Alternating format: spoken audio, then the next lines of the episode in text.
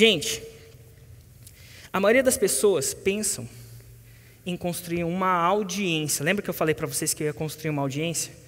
Mas na verdade, audiência é só um primeiro passo para você construir uma lista. Érico, não entendi nada. Lista de quê, cara? Seguinte, vamos supor que você vai aí para balada. E aí vamos supor que o nosso amigo eventualmente estivesse solteiro, viu uma menina que ele se interessasse, eles começam a bater um papo e rolou um clima, ele acha ela super interessante. Das duas, uma, o que, que ele vai fazer? Ele vai sair da balada, vai embora para casa e vai pegar um texto e rezar para encontrar ela numa outra balada, ou ele vai pegar o telefone dela? Ele vai pegar o telefone dela. Então tá bom, para quê? Para se contactar e marcar um, um, um encontro para aprofundar possivelmente aquele relacionamento, aquela relação. Agora, ele pega o telefone dela ou pega o telefone da amiga dela? Ele pega o telefone dela. Porque se ele pegar o telefone da amiga dela com a intenção que a amiga dela vai começar a passar as mensagens para ela, tem um problema. Se a amiga dela gostar dele, ela passa as mensagens. Mas se a amiga dela não achar que ele é o par perfeito para a amiga, para ela, ela ignora as mensagens. Se ela não for com a sua cara, não for com o seu partido político, não for com a sua, sei lá, o jeito que você é, ela ignora. Ela deixa mensagem. E aí, que que, por que, que eu estou falando isso aqui? A maioria das pessoas pensam que precisam de uma audiência. Mas a audiência geralmente é nas mídias sociais: YouTube, Facebook e Instagram. São as do momento. Quando eu comecei, não tinha nenhuma das três. Mas são as do momento. E daqui a alguns anos vai, vai mudar só o nome da coisa. Mas o que, que acontece? Quando você tem seguidores no YouTube, Facebook, Instagram, eles são a amiga da sua pretendente, da pessoa que você pretende seduzir. Eles passam a mensagem se eles quiserem. E, gente, não tem nada de errado com isso. Eles são uma empresa. Eles têm uma proposta comercial. A gente passa. Estou fazendo caridade. O YouTube não faz caridade para a gente. Ele tem uma proposta comercial, tem que pagar os funcionários dele, tem que responder para os donos para fazer crescer um negócio. E, de repente, o seu negócio pode não ser interessante para ele. Pode ter uma política de não, ser, de não ser interessante. Inclusive, pode não ser interessante você passar de graça. Quando a gente entrava no Facebook, ele pegava e distribuía todas as informações que eu postava para meus seguidores. Não acontece isso mais. Organicamente, eu acho que é menos de 0,5% dos posts que eu posto no Facebook chegam até as pessoas que me seguem. E está tudo bem. O que, que, é o negócio dele? Primeiro ele distribuía tudo, aí ele vai diminuindo, diminuindo, agora o Érico tem que pagar, e pago com maior Felicidade, não tem nada de errado com isso. É uma proposta comercial. Do mesmo jeito que eu vou lá no, no lugar, o cara me serve um chopp e eu pago.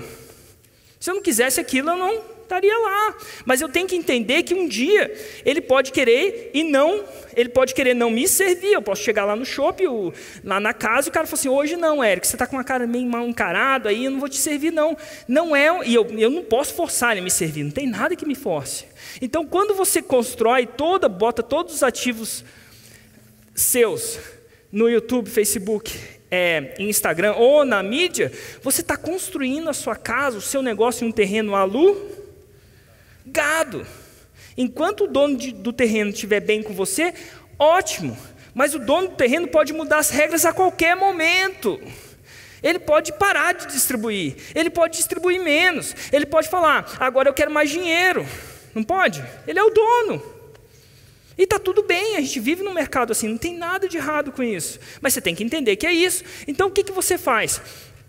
O YouTube, o Facebook, é a festa onde você vai para conhecer as pessoas. Mas uma vez que você conhece as pessoas, é muito importante, extremamente importante que você pegue o contato dela. No nosso mundo, às vezes é o telefone, às vezes é o e-mail. Então eu pego os dois. Pega o telefone e e-mail, vai que. E por quê? E aí a maioria das pessoas pensam que o que paga minhas contas, o que faz o meu negócio crescer é minha audiência. Eu acabei de, de completar mil, um milhão de seguidores no Instagram. Mas não é isso que paga as contas. O que paga as contas é a minha, é a minha lista. Olha que louco, essa aí vocês não sabiam. O que paga minhas contas é a minha lista. Porque às vezes o, o cara entrega, às vezes não entrega. E tem outro problema também. Quando ele entrega, ele não entrega num ambiente, vamos dizer assim, sem barulho. Ele entrega, no meio da festa. Então, é tipo você passar um, recado para sua pretendente e tá rolando um, um, puta banda de rock e muito, muito barulho. Quando o cara está no seu Facebook, ele só está focado, ele está focado em você e mais tudo que está acontecendo ao lado. Ele está hiperestimulado. Quando eu trago, quando eu pego o telefone de vocês e vocês, eu posso levar vocês para fazer um jantarzinho íntimo, romântico. E no jantarzinho íntimo, romântico, se a sua intenção é conhecê-la e essa intenção é deixá-la conhecer você, você não quer marcar numa balada com música de heavy metal. Não é não, PH? Você não vai marcar no heavy metal, vai? Você vai marcar para comer sushi, taquitos, né? E você vai marcar num lugar onde você pode concentrar em aprimorar essa. Então você tem que tirá-la da festa para aprofundar, ou ela tem que tirar você da festa. Vocês estão entendendo? E o único jeito de tirar da festa é não falando da festa. Por isso você precisa aprender a construir uma lista. Importante. E mais louco disso tudo é, o Facebook pode cancelar a sua conta por algum motivo. Certo ou errado, discutível. Só que é o seguinte, se amanhã eu perco todas as minhas contas, eu tenho um negócio. Eu tenho a minha lista.